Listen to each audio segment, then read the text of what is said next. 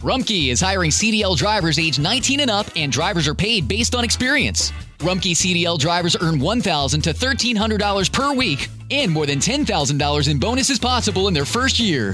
Rumkey drivers are home daily, work in a recession resistant industry, receive great benefits and performance incentives.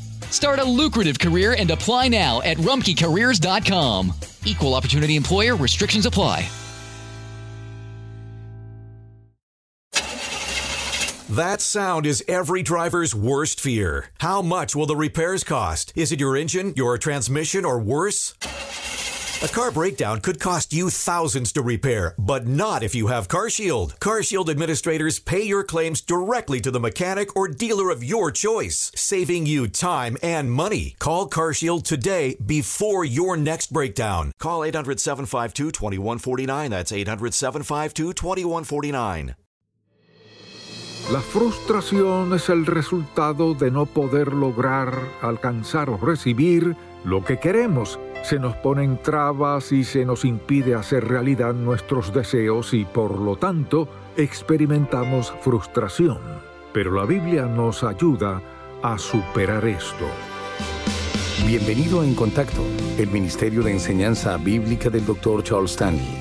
Dios permite ciertas frustraciones en nuestra vida para nuestra propia madurez espiritual o para conseguir algo que quiere, lo cual está más allá de nuestro entendimiento, nuestro pensamiento o nuestra comprensión. Así que la pregunta es esta, ¿cómo podemos aprender a vivir con nuestras frustraciones? Vayamos por favor a Filipenses capítulo primero. En este pasaje hallaremos algunos principios que nos ayudarán a lidiar con las frustraciones. Cuando oramos y Dios nos responde que sí, decimos, Alabado sea el Señor, y nos regocijamos en Él y seguimos adelante. Cuando nos responde que no, en cierto modo nos detenemos, nos levantamos y le preguntamos por qué dijo que no. Pues para empezar debemos examinarnos para ver si se trata de algo en nosotros que haya hecho que Dios dijera que no, o si nos parece que no ha dicho que no, sino que todavía no, es decir, que esperemos no nos importará esperar hasta mañana o quizás hasta la próxima semana. Pero luego transcurren treinta días y entonces decimos, Señor, ¿qué ha pasado? Y Él nos dice que esperemos. Y seis meses después dice lo mismo. Y luego pasan dos años y sigue diciendo que esperemos. Y entonces el no y el hecho de esperar nos causan frustración. Ahora bien, la frustración es el resultado de no poder lograr, alcanzar o recibir lo que queremos.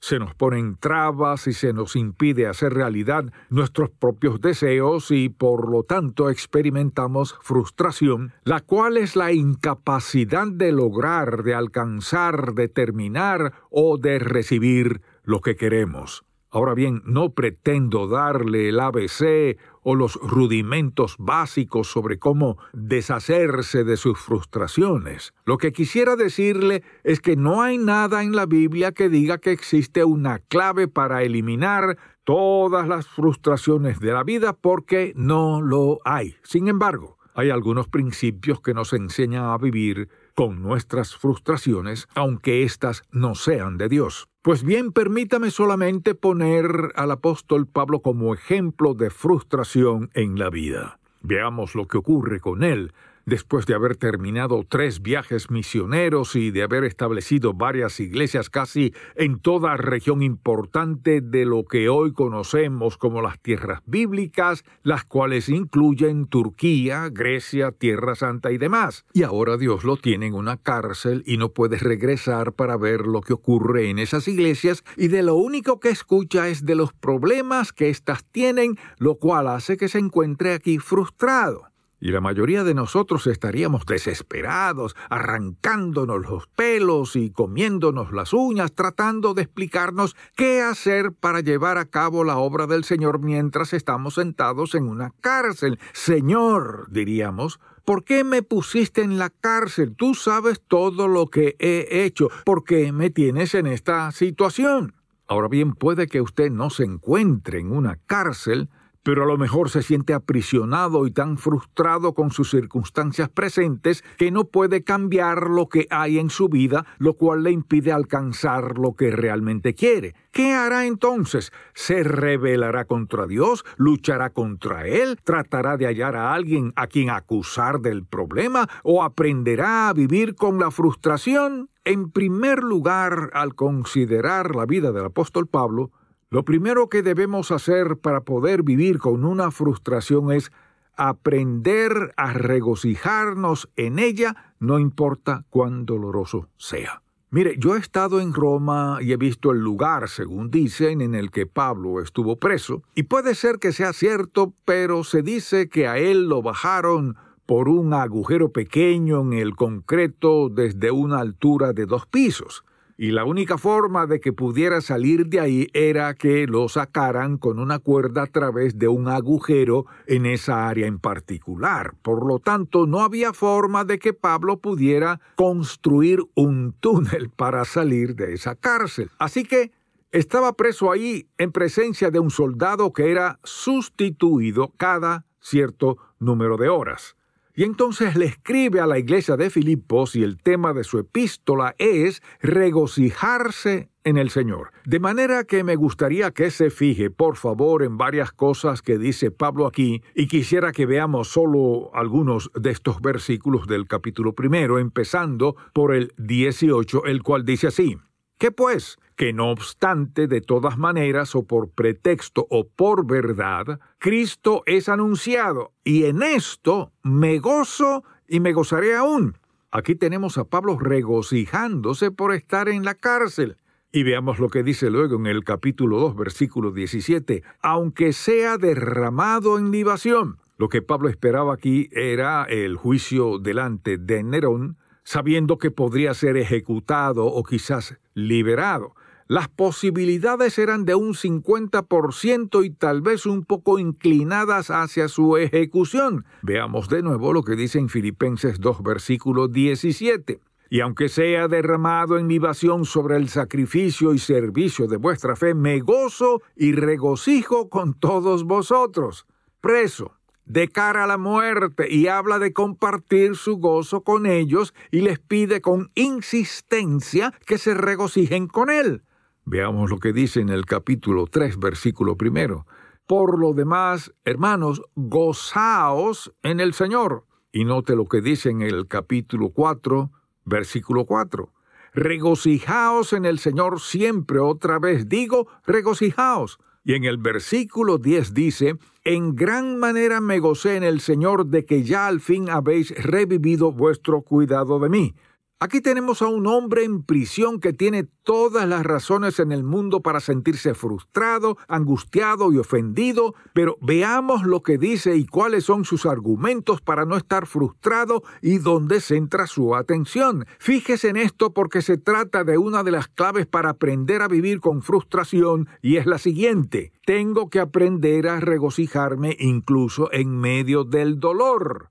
El dolor puede ser físico o puede ser emocional, o también puede ser el dolor de saber que no puedo hacer lo que necesito o lo que deseo. Pablo dice que primero tenemos que aprender a regocijarnos en eso, lo cual pudo hacer cuando aprendió un secreto muy sencillo que es enfocarse en las cosas positivas y buenas, incluso en medio de las cosas dolorosas. ¿Sabe por qué Pablo no andaba dando vueltas por la prisión desesperado y preocupado por toda la gente de Corinto, la gente de Filipos, la gente de Berea, de Tesalónica, de Listra, de Iconio y de todos esos lugares? La razón por la que no se comportaba de esa manera era porque había aprendido a mantener su enfoque en Dios a entregarse por completo a Él y a dejar todo eso en manos del Señor. En segundo lugar, quisiera que se fije en que Pablo había aprendido a dignificar sus frustraciones. Fíjese en lo que nosotros hacemos a veces. Cuando estamos frustrados por no poder llevar a cabo algo, ¿qué hacemos? Decimos, no puedo. ¿Qué pasa conmigo? ¿Qué he hecho? ¿Por qué las cosas no me salen bien? Y lo que hacemos entonces sin darnos cuenta es presentar argumentos convincentes contra nosotros mismos. Pero Pablo no hizo eso. Él no dijo, ¿Qué he hecho para merecer la cárcel? ¿Por qué no puedo salir de este lugar? No hizo nada de eso, sino que se enfocó en los aspectos positivos y en segundo lugar aprendió a dignificar aquello mismo que habría humillado a la mayoría de las personas. Y ahora fíjese en algo aquí y me gustaría que me acompañe un momento a Efesios capítulo 3, ya que el apóstol menciona dos veces el hecho de que está preso porque estas dos epístolas se escribieron desde la prisión, así como también Colosenses y creo que Filemón. Bueno, dice así en Efesios capítulo 3, versículo primero. Por esta causa yo, Pablo, prisionero de Cristo Jesús por vosotros los gentiles, y en el capítulo cuarto, versículo primero dice, Yo pues preso en el Señor, os ruego que andéis como es digno de la vocación con que fuisteis llamados. Ahora preste atención. Esto es lo que dijo Pablo, quien dignificó sus circunstancias. Está en prisión, pero la pregunta no es, ¿está en prisión? Sino que la pregunta es esta, ¿de quién es prisionero? ¿Es prisionero de Nerón o del Señor Jesucristo? ¿Qué dice Pablo a lo largo de sus epístolas? ¿Qué dice que era siervo de Jesucristo? Se veía a sí mismo como esclavo. Así que al considerar su condición como prisionero, alababa a Dios y se regocijaba. ¿En qué? En el hecho de considerarse digno de ser prisionero de Jesucristo su Señor. Puedo mirar mi propia vida y darme cuenta de eso mismo de que a veces he tardado mucho en aprender algunas lecciones muy sencillas que Dios trataba de enseñarme. Por lo tanto, seguía adelante con la presión, con la frustración y con las circunstancias el tiempo suficiente hasta que finalmente me veía obligado a rendirme debido a la desesperación. De manera que lo que debemos hacer es tener la actitud adecuada que por supuesto Pablo tuvo aquí. Y vemos entonces que para empezar, Pablo se planteó esta pregunta. ¿De quién soy prisionero? Además dijo, soy embajador, estoy aquí en nombre de Jesucristo. Y usted dirá, yo no quisiera estar en ninguna prisión en nombre de ninguna persona. Claro, pero fíjese en que Pablo hizo un compromiso. Escuche en esencia el compromiso que hizo Pablo. Para mí, el vivir es Cristo. Esté donde esté, sean cuales sean las circunstancias, da igual lo que suceda. Para mí, el vivir es Cristo. Por tanto, si eso era cierto, ¿de quién era la responsabilidad de enviarlo o de permitir que fuera a donde sea que quisiera? De nadie más, sino de Jesucristo, a quien Pablo representaba. Si pudiera verme a mí mismo como Pablo, quien decía, para mí el vivir es Cristo porque Cristo vive en mí, entonces para mí también el vivir es Cristo, puesto que Cristo vive en mí. Si Cristo vive en mí y mi vida es la vida de Cristo, entonces, ¿qué importancia tiene el lugar donde esté? Es decir, si me he comprometido a hacer lo mío, cueste lo que cueste, tengo un problema, pero si me he comprometido a hacer su voluntad y no la mía, punto. A donde quiera que a Dios le parezca enviarme, y cualesquiera que sean las circunstancias, tengo motivos para regocijarme porque Él, quien es mi Señor, controla mi vida. De modo que la razón por la que Pablo no andaba dando vueltas por la cárcel nerviosamente es porque había aprendido a fijar su pensamiento o su enfoque en las cosas buenas. Su mente estaba en Cristo. Veamos lo que dice en Gálatas capítulo 2 versículo 20. Con Cristo estoy juntamente crucificado, y ya no vivo yo, mas vive Cristo en mí. Y ahora dice así en el versículo 21, porque para mí el vivir es Cristo. Soy embajador de Cristo. Y veamos ahora lo que dice en Romanos capítulo 8, versículo 28. A los que aman a Dios todas las cosas les ayudan a bien. Estoy preso físicamente en Roma, pero no en mi espíritu porque el espíritu de Pablo todavía estaba ya en aquellas iglesias impregnando, saturando a hombres y mujeres que compartían el Evangelio de Jesucristo, aún motivados por el mensaje del apóstol Pablo cuando estuvo en sus ciudades y motivados por la valentía y el ánimo de este hombre, ya que escuchaban que incluso en aquella cárcel los soldados encontraban la salvación en Cristo. No se puede encerrar en prisión el espíritu de un hombre o de una mujer que entiende su verdadera relación con Jesucristo, así como no se puede sepultar a un santo cuando muere. No se puede sepultar a un hijo de Dios. Podemos poner su cuerpo en el ataúd, colocarlo en la tumba, pero jamás podremos sepultar a un santo. El cuerpo es entregado a la tierra, pero estamos ausentes del cuerpo y presentes al Señor. Por lo tanto, Pablo dignificó su posición. No se sentía humillado al estar en prisión, sino que se regocijaba en el Señor. Y ahora quisiera que veamos un tercer aspecto aquí que es sumamente importante. Pablo aprendió a sacar provecho de su frustración. En su pequeño círculo de frustración, Pablo centró su atención en tener lo suficiente en que el Evangelio avanzara en las cosas buenas, y como resultado de eso, y con la dirección de Dios, pudo sacar provecho de su frustración al estar en prisión. Veamos lo que dice en Filipenses capítulo primero versículo 20. Conforme a mi anhelo y esperanza de que en nada seré avergonzado, antes bien con toda confianza, como siempre ahora también será magnificado Cristo en mi cuerpo, o por vida o por muerte Pablo decía, de una cosa voy a sacar provecho aquí. Si me ejecutan, eso será para gloria de Dios Todopoderoso. Y es que Pablo sabía que si lo ejecutaban, solo habría un resultado. La llama interior de la iglesia de Jesucristo brillaría más. Un segundo aspecto del que sacó provecho aquí es este. Pablo no tenía elección.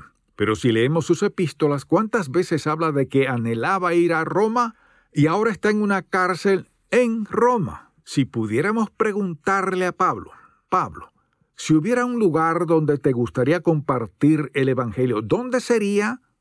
Probablemente diría, en la casa de Nerón. Ese es mi objetivo final. Pero ahora qué pasa? Que está en la cárcel. Y han enviado a un soldado pretoriano que estaba encadenado a Pablo, o que esta vez quizás le haya dado la libertad de moverse por ahí, ¿Y qué hacía un guarda de estos? Estoy seguro de que, en este caso, este guarda no llevaba su espada consigo porque no era necesario. Puede que la tuviera por ahí cerca, por supuesto, pero no habría tenido que sacarla delante de Pablo, un hombre inocente e indefenso. Por lo tanto, ¿qué debía hacer este guarda? Solamente estar ahí de pie durante ocho o cuatro horas o el tiempo que fuera necesario, y quizás Pablo le decía, ¿Alguna vez has oído acerca de Jesucristo? ¿O es posible que le dijera, Dios tiene un plan maravilloso para tu vida? ¿O que le haya preguntado, ¿sabías que Dios te ama? Estoy seguro de que de una forma admirable y relajada iniciaba esa conversación y así, de uno en uno, Pablo compartió su fe con aquellos soldados romanos. Piensa en esto en que él podía predicarle a toda una iglesia en algún lugar en el campo abierto, pero ahora este guarda no tenía más remedio que escucharlo. ¿Cómo ve? Se dice que Pablo estaba cautivo, pero ahora no era él quien estaba cautivo porque tenía cautiva la atención de estos soldados uno por uno, y esa es la mejor forma porque podían conversar entre ellos. ¿Qué hizo Pablo entonces? Tener una congregación totalmente distinta con la cual compartía su fe uno a uno. Dios lo dejó ahí el tiempo suficiente para que estos soldados fueran salvos. Y la historia nos cuenta que se necesitó otra generación para que las familias del César comenzaran a convertirse a Cristo. Pero como podemos ver, Pablo no tenía ninguna prisa. Se había comprometido a ser obediente al Señor Jesucristo y a seguirlo en cualquier momento y a donde quiera que lo enviara porque Pablo decía, ya no vivo yo, mas vive Cristo en mí. Y para mí el vivir es Cristo. Había hecho un compromiso. Mire, ¿sabe qué es lo más importante para aprender a vivir con frustración? Lo más importante para aprender a vivir con frustración, ya sea durante cierto tiempo o por el resto de nuestra vida, es estar comprometido con Jesucristo y nada más. Señor, sin ataduras y sin reservas, lo que desees para mi vida, donde quiera y cuando quiera que lo desees, me comprometo a hacer todo aquello a lo que me llames.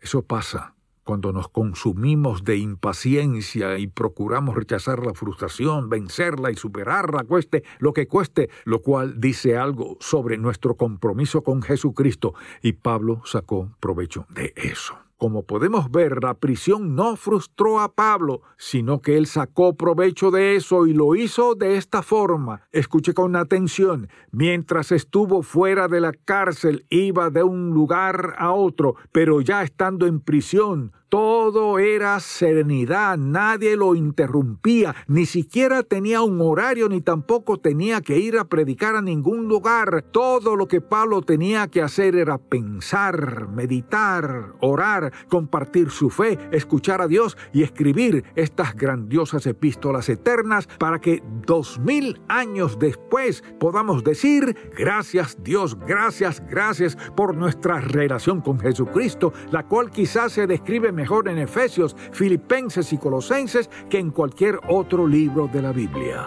Nuestra relación con Jesucristo. Así que Pablo aprovechó su frustración. Amable oyente, ahora quisiera preguntar esto. ¿Cómo respondemos a la frustración? ¿Aprenderemos a regocijarnos en ella? ¿Aprenderemos a dignificarla por lo que es y por saber de dónde proviene? Permitiremos que Dios nos muestre cómo sacar provecho de ella para que ésta llegue a ser una bendición para alguien más. Gracias por escuchar En Contacto, el Ministerio de Enseñanza Bíblica del Dr. Charles Stanley. ¿Podría decir que la obediencia a Dios es una forma de vida para usted? Escuche más acerca de este tema en la edición para hoy de Un Momento con Charles Stanley si desea adquirir el mensaje de hoy, Cómo aprender a vivir con frustraciones, así como otros materiales que le ayudarán en su crecimiento espiritual, llámenos al 1-800-303-0033 dentro de los Estados Unidos y Puerto Rico o visite encontacto.org. ¿Qué tanto está dispuesto a confiarle a Dios? Mi familia. Mi hogar. Cuando todo vaya bien y cuando las cosas no vayan tan bien. Estoy dispuesta, pero no sé cómo confiar en Dios por completo. Si lo amamos de verdad y si realmente creemos que su amor es perfecto, confiaremos en Él en los momentos más difíciles. ¿Puede aún confiar en Dios? El libro más reciente del Dr. Charles Stanley. Pídalo hoy. Visita en contacto.org diagonal confiar.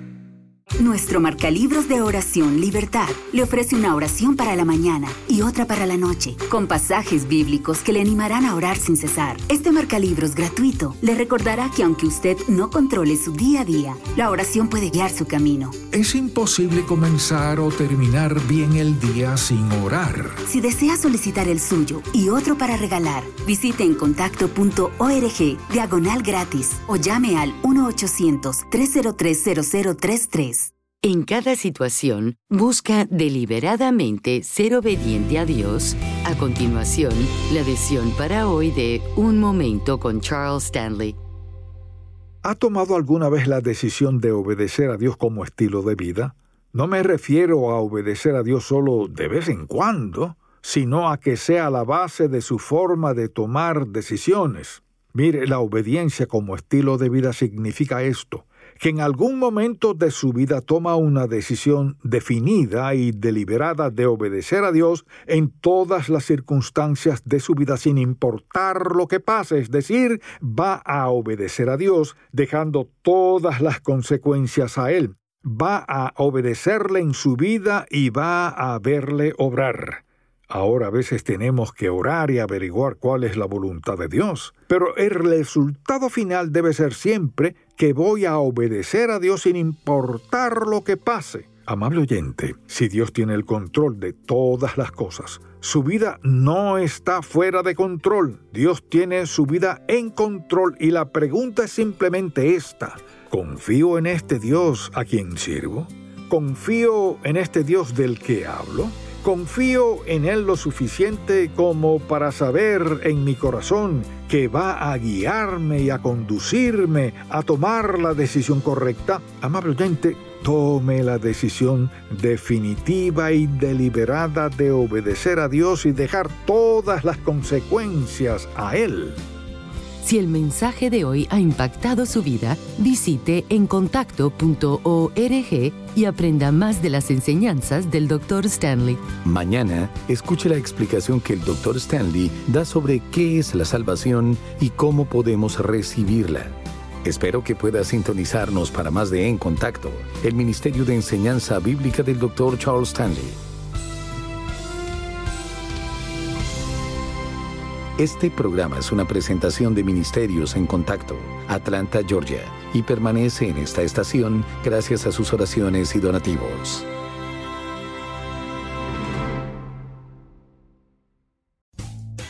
Rumkey is hiring CDL drivers age 19 and up, and drivers are paid based on experience. Rumkey CDL drivers earn $1,000 to $1,300 per week and more than $10,000 in bonuses possible in their first year. Rumkey drivers are home daily, work in a recession resistant industry, receive great benefits and performance incentives. Start a lucrative career and apply now at rumkeycareers.com. Equal opportunity employer restrictions apply.